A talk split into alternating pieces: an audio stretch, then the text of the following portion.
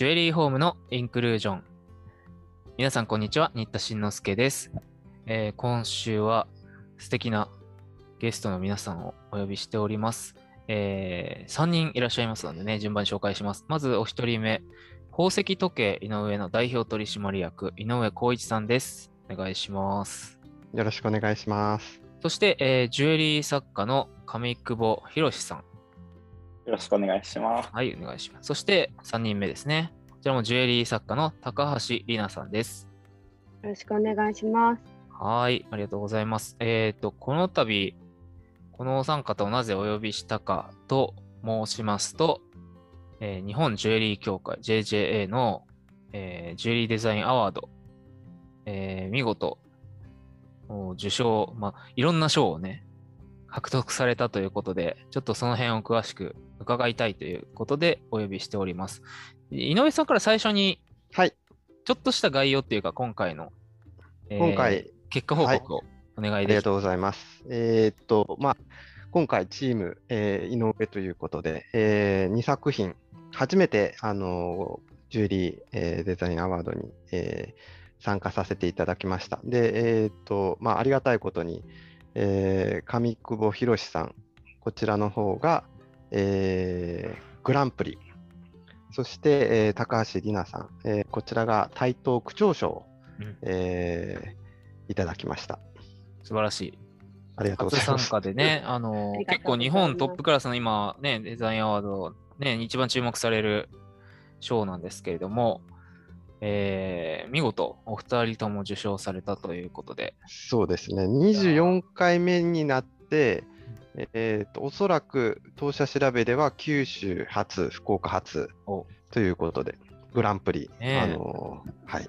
おめでとうございまあす。りがとうございます。ありがとうございます。ありがとうございます。えーっと、いうわけで、ちょっとね、順番にいろいろ聞きたいことがたくさんありすぎるので、えーっと、まず、井上さんに、はい、えーそもそも宝石時計井上っていうのは結構歴史が長いと伺っておりますが、はい、どそううですねいうルーツ。があるんでしょうか？えーと、もともとは、まあ、江戸時代の後期、1828年ですね。まあ、えーっと、聞き慣れない、天保文政、文政になります。11年。で、まあ、その時に、ちょうど初代の初次というものがですね、まあ、新田先生も福岡出身なのでご存知だと思うんですけど、ちょっと福岡県の、えー、と南部の久留米の方で、ううんうんちょうどかんざしとかキセルの製造販売を始めたのがスタートみたいです。当時はもう作りと小売りっていうのは一体化してたんですね。おそらくそうですね。で、やっぱり、あのまあ、そんなに言っても大きな規模ではないので、まあ、あの彫金加工を自分たちで作りながらそれを販売していくって、ちょうどなんか大衆文化に、まあ、キセルとかかんざしが少しなり始めた頃になんか始めたみたいですね。うんなるほど、なるほど。そういう、まあ、江戸時代のしょ、まあ、庶民のおしゃれというか、そういう、嗜好品ですね。うん、を作る、そして売るっていうところがルーツで、えー、光一さんで何代目になるんですか？私で、えーそこから数えて7代目になります。?7 代目。はい。おーで、ね、まあ、それだけ長く続いて、しかも、まあ、井上さんが生まれた時から、もう、いの生まれた時はもしかしたらバリバリバブル期とかですか？そのそうですね若い頃っていうか。はい、あのバブルのもう絶頂期にいて、そこからあの、まあ、ご承知の通り、ちょうど3兆円のマーケットから今のね、8000億にうん。なるところまで、こう、なるほど。あの3分の1以下になっていくのを、ですね。肌はい。肌身で感じていたっていう感じです。そうですね。まあ、もうそこのところ、ど真ん中で、うんあの、まあ、政治どちらかというと、ちょうどバブル弾けたのが中学生ぐらいの時だったので、ほうほうほうそこまではこう右肩上がりで、まあ、業界全体が上がっていたけれども、じゃあ一番多感な中高大というところはもう業界全体がこう縮小していくようなところでしたので、この前の小学校の時とかはかなりこうあなん甘やかされたんじゃないですか、そうすると。いやー、そんなことはないですね。バブリーなお父様やおじい様の豪快 エピソードとかありますか？何か。そうですね、まあ、バブルの時代は特に本当にもう、物が売れていたっていう印象がありますね。まあ、今ではちょっと想像しづらいんですけれども、はい例えば30代ぐらいの女性でもうん、例えばローンを組んで、まあ、30万、40万ぐらいの宝飾品を購入されてたりとかですね。うんそれはまあそういう聞いたことがあります。あの、そう新生の方からはよく。若い子でもそういうのが変えた、そそれだけ仕事と給料があったんだっていうのはすごいそうなんですよ。で、そういう時代を横目に見ながら、で、例えば広告費も年間で数億円とか、まあ、それはローカル CM とかっていうことですか？まあもちろんそうですし、当時は、あの、うちは通販はい。がやっぱり、あの得意な分野でしたんで、例えば、あの新聞の全国はいはい。紙に、えー広告入れたりとか、あとはあのテレビショッピングですよね。ほうほうほうほなので、まあそういうのでもう1時間で数億円やっぱり売れたこともあったっていうぐらい。う。すごい電話とかが、問い合わせが入るような。そうです、そうです。で、またあとは、そうですね、映画館を貸し切ってお客さんをご招待したりとか、ああ、そういう豪華なパーティーが。そうですね、あとはあのお客様との海外ツアーとかも、ああ、それは聞いたことがあります。そうですね。現地でもなんか買えるようなね。そうです、そうで。すまあ、その当時っていうのは海外旅行っていうのもやっぱり珍しかったので、今と違って添乗員さんと一緒に行くようなスタイルが主流でしたので、まあ、そういう時に、あの、宝石のショッピングっていうところも混ぜて、まあ、海外ツアーとかもありましたね。そうなんですね。そういう豪快な時代も見つつ、でもまあ結構思春期ぐらいに入って学生時代とかになってくると、なんかやばいぞみたいな、そういう危機感っていうか、継がなきゃいけないかもっていう意識とかもだんだんありました？うーん、意識して、してなかったことはないんですけれども、やっぱりさっき言った通り、あの、中学に入った頃からちょうどバブルの崩壊もあって、それも横目に見てたので、どちらかというと絶対なるっていう感覚ではなくて、まあそういう選択肢もあるのかなという感じで割と、まあ、あの、ふわふわっとした感じで捉えてましたね。なのでまあ別の選択肢としても、まあ、あの医療系の仕事っていうのは割と好きでしたんで、まあ、お医者さんとかもっていうことを考えたこともありますね。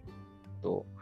で、えっ、と、大学では経済学でしたっけ？そうですね。専攻されて、一旦その地元の福岡ではなく、うん他社での就職なども経験されているようですけれども、その辺はどういった？そうですね。大学卒業してからは、まあ、現在でいうとロイヤルアッシャーとかサバースとかを展開している、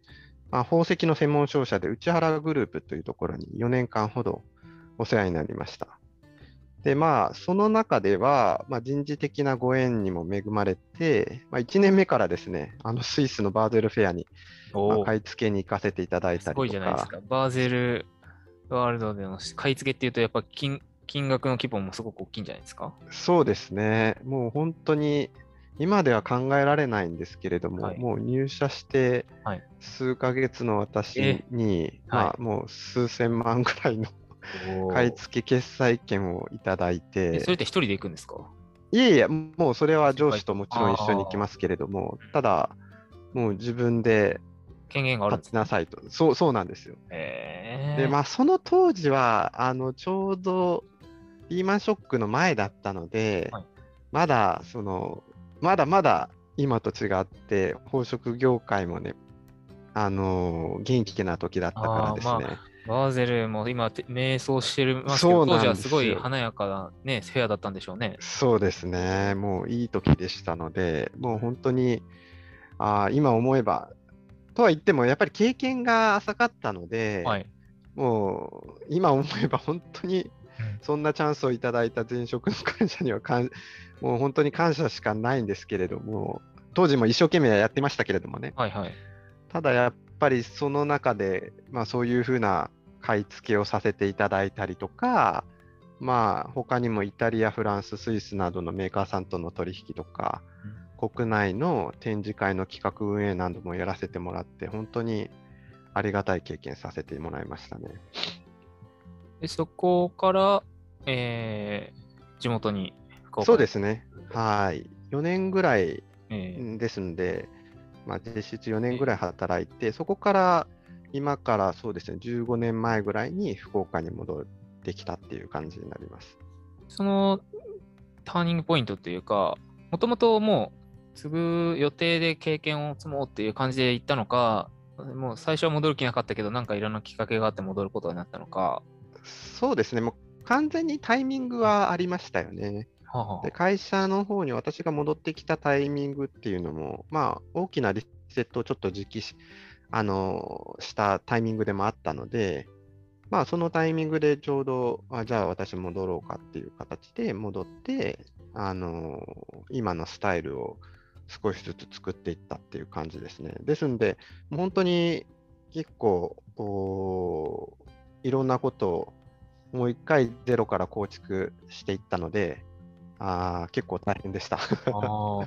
まあね、子供の時から慣れ親しんだじ実家の店ではあるけど、やっぱ他社でね、そういう東京とか海外のビジネスも見てきてるから、もっとこうしたらいいのにとかっていうのもいろいろ思いつくけど、それもまだ先代もいるし、なんかこう、摩擦というか衝突というか、そういうのもありましたか？そうですね、その大きなものっていうよりも、ただ、ありがたいことに、その私が戻ってきたタイミングっていうのは、はい。少しあの大きくリセットをかけたタイミングだったので、どちらかというと、まあ、大変だったんですけれども、ええ。またこういいところを受け継いで、うん。またゼロから自分で構築していくっていう作業でしたので、あー。まあそこら辺は割と、はい、やりやすかったです。あその意味ではなんか、うーんと、なんか変えたくないとかって言われて反発をじ従業員同士がお二分されるような会社もね、たまにあるけど、そうですね。そういうのをなく、むしろ期待されてた感じですかね、外での経験を活かせるようにっていうことは。そうですね。ただ、やっぱり、とは言っても、その前職で、うんその海外の買い付け、バイヤーとして、まあ、企画展示っていう形で、まあ、営業も少しやってましたけれども、まあ、それこそマーケティングの知識だったりとか、経営の知識だったりとか、営業の知識っていうのもまだまだ不足していましたので、まあ、勉強しながら、まあ、あの試行錯誤しながら、えーあれやこれやってきたっていうのが、この15年やってきたことですね。そうですよね。この15年でね、いろいろなチャレンジがあったと思うんですけれども、振り返って、ざっくりこの15年で、このここは変わってきたかなっていうのは何かありますか？会社内で。例えば IT 化、オンライン化とか、そういう部分でも。そうですね。やはり、一番大きいのはやっぱり、小売りのやり方、うん。マーケティングのやり方っていうところはいも大きくうん、変わってきましたね。で、まあ、その、最初に戻って、私が、その、福岡に戻ってやってきたっていうのが、ちょうどまだ、インターネットのホームページを、あの、小売店として持っているっていう時も少なかった時代ですし、あ15年前だと、まだ地方小売店だとホームページないとこもあったりするんですかね。そうです、そうです。それとか、あと Google マップとかもなかったですし、なるほど。そんな時代だったんですよ。だから、当時はまだ Google より Yahoo の方がみんな見てたりとかっていう時代ですかね。もうちょっと、もう Google 出てるもう、そのあちょっと後ぐらい、そうですね。ただもう本当に、ほインターネットで物を売るっていうのがまだまだ考えられない時代でしたね。ほんの15年前なんですけれどもね。そっか、まだ今ほど YouTube 動画とかですぐテレフォンショッピング感覚で見えるっていう感じでもなかったですからね。そうなんですよ。なので、だから最初に戻ってやってきたっていうことは、やっぱりお客様を知る上でも、あの非常にこう、勉強したいなっていうところもあったので、まあ、当時、ね、あの前の時がこう、通販が強かったのでうん、全国のお客様名簿があったんですよね。そっか、もともと財産があったわけですね。そうなんです。うんなので、最初にやったのがですね、あの、外商で、うん。北はもう岩手から、南は鹿児島まで1年半ぐらいかかりましたけども、いいお客さんをもう片っ端から回ってきましたもうそんな時代でした。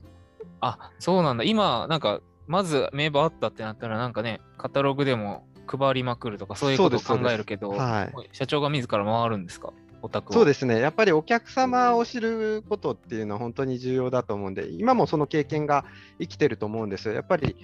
ローカルのこういうお客様がうん。あのお電話であったりとかしたら、うんああ、やこういうパターンなんだなとか、お客様のイメージがつきやすいですけれども、やっぱりそういうのも今までにそう全国でこういろんなお客様と会話させていただいたりとか、ご商談させていただいたりとか、そういう経験があったので、まあ、非常に今今となってはですね、今でやるのはなかなか難しいですけども、その当時だからややれやってたことかなって。で、その後に、あのまあ、一通りして、まあ、ブログを書き始めたんですよね。インターネットのブログを。で、そこからブログを書いてたら、ある日、京都から、いなんか、あの、ネックレスが欲しいっていうのが電話があってですね。もう、その時は腰が抜けるぐらいびっくりしたんですけれども、えー、まさかブログをつ読んでくれた人から注文が入るとは思ってなかった。そうなんですよ。もともとでブログの目的はあれですか？やっぱりその地元証券の方のその来店とか、そういうところが短期的な目標であったんですか？いや、あの、まだそこまで、すらもない。そこすらもなくて、インターネットっていうのが今後来るんじゃないっていうぐらいの時代で、で、そこからじゃあちょっとわかんないから自分でもなんかブログとかホームページっぽいのを作ってみようと思ってたんですよね。当時何ブログでした？FC2 のブログなんですコンテンツ発信をしていこうっていう意識は何かあったんですね。そうですね。で、そこからもうあったから、あ、これはなんかなるなと思って、本格的にホームページを作っていった感じなんですよね。今はね、それぞれのランディングページっていうんですか？あと、ウェブショップとかもきちんと構築されてね、いるのも、やっぱそういうところの反応が昔から早い時期にこう感じていたからってことですかね。そうですね。今は本当にもうそれぞれのホームページとかあの分野に専任の担当がいますけれども、はいその当時自分でやっていたのに広告運用とかもやっていたんで、うんまあ今判断するとき、その時の経験っていうのが本当に今の判断の大きな手助けになってますね。なるほど。その時のこう経験値というか、トライアンドエラーの積み重ねが今にも生きていると。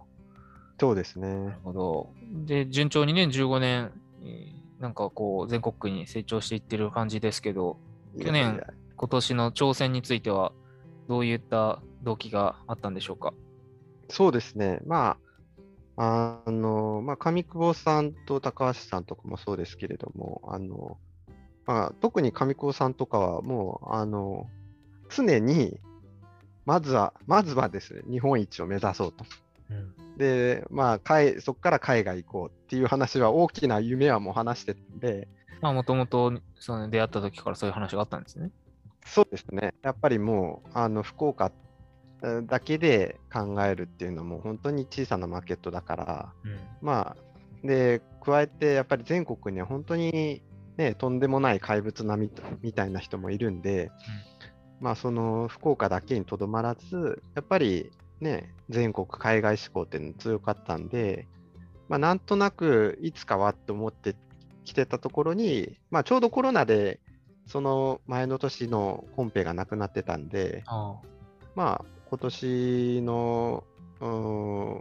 2、3月ぐらいに、まあ、本人からやりたいということがあって、もう、じゃあよっしゃやるかみたいな感じで、もう勢いでいったっていうところが大きいですね。あ、そのじゃあ春頃やろうってなっても、実際結構仕事と両立しながらやるっていうのは結構大変もな苦労も多かったと思うんですけど、そうですね。振り返ってどうですか、まあね、2人の存在って今ももちろんうちの会社にとっても大きいですし、あの作るとなると、やっぱりね、その期間、まあ、あのスケジュールの調整だったりとか、まあ、あの仕事の割り振りとかいうところも他の職人さんがフォローしてくれたりとか、まあ、あの会社の他のメンバーもお客様とのおスケジュール調整してくれたりとか、うんまあ、もちろん2人も頑張ってくれて、加えて、その、会社全体でね、あと、まあ、周りの人のお応援もあって、まあ、今回、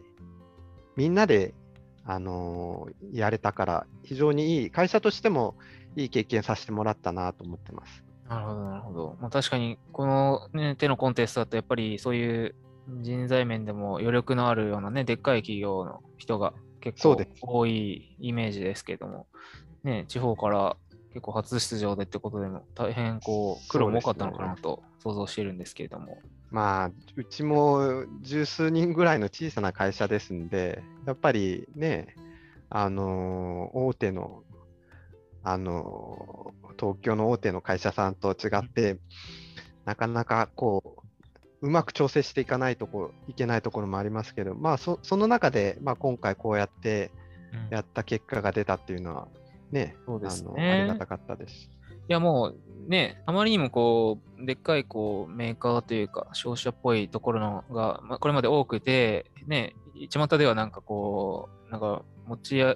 持ち合わせて、なんか言い合ってるんじゃないかとか、そういう噂すらあったぐらいで、でも今回初めて、あ、ちゃんと審査されてんだっていうのも分かったし、地方からでも、えとなんか取れるんだ、賞取れるんだっていうのも、ね、実例として分かったし、そこの辺は本当にこう、みな、全国に結構衝撃が走ったというか、インパクトはでかかったのかなと思うんですけど、なんかこう、審査員から言われたこととかってあります？そうですね、まあ、授賞式とは別に、まあ、防具のコメントでもですね、ええ。まあ、一番最後に、まあ、上久保さんのコメントでも、デザイン、技術、品質を兼ね備えた作品は、他を圧倒し、審査員たちも納得のグランプリ選出になったっていう言葉もいただいてて、うんうん。まあ、あのね、やっぱり自分たちがやってきたことだったりとか、まあ、そのね、改めて 今まではこう、外部に評価していただくっていうこともなかったんですけれども、ね、まあ、こういう客観的に評価していただいて、まあ、そういうコメントをいただくっていうのは本当にありがたかったです。ですね。その辺のね、詳しい部分は後編で、えーお二人に聞きたいと思うんですが、えっ、と、井上代表には今後、えー会社として、ないしはこのチーム福岡として何か今後取り組みたいこととか、今回のきっかけになんか新しいことをやったりとかってありますか？そうですね。まあ、今回、やっぱり対策を作らせていただいて、また、自分自身もやっぱりものづくりが本当に好きだなってうん実感し直しました。で、ちょうど先日、あの、大阪の広海さんとか、はいまあ、あの、今年の技能グランプリで優勝した森さんとかにも会いに行きましたけれども、まあね、彼らのこう高いレベルのお仕事に刺激を受けて、本当にね、さらに本物のものづくりをしたいなっていうものが、えー今、気持ちが高まってきまして、まあ、何かしら、あのー今後、作っていきたいと思ってますので、ぜひ楽しみにしてください。そういう情報については、えっ、と、はい宝石時計井上の各 SNS とかをフォローしておいてそうですね。一番フォローしていただきたいのは、あの私のツイッターやってますんで、ええ。新田先生とかも、ね、あのフォローしていただいてるんですけれども、ええ。あの井上さんという名前で、宝石時計井上、ええ井上さんという名前でツイッター検索していただければ、そこでは何かしらちょっと情報を発信、新しいものを発信していこうと思ってますんで、ぜひフォローよろしくお願いします。アカウント、あと、高一51井上といはいうアカウントをフォローしていただけると、新しはいい情報が見られるかと思います。あの、概要欄にもリンク貼っておきます。はい、ぜひよろしくお願いいたします。それでは、後編でですね、いよいよ今回受賞された2人のジュエリー作家の方にもお話を聞いていきたいと思います。えーそれでは引き続きよろしくお願いします。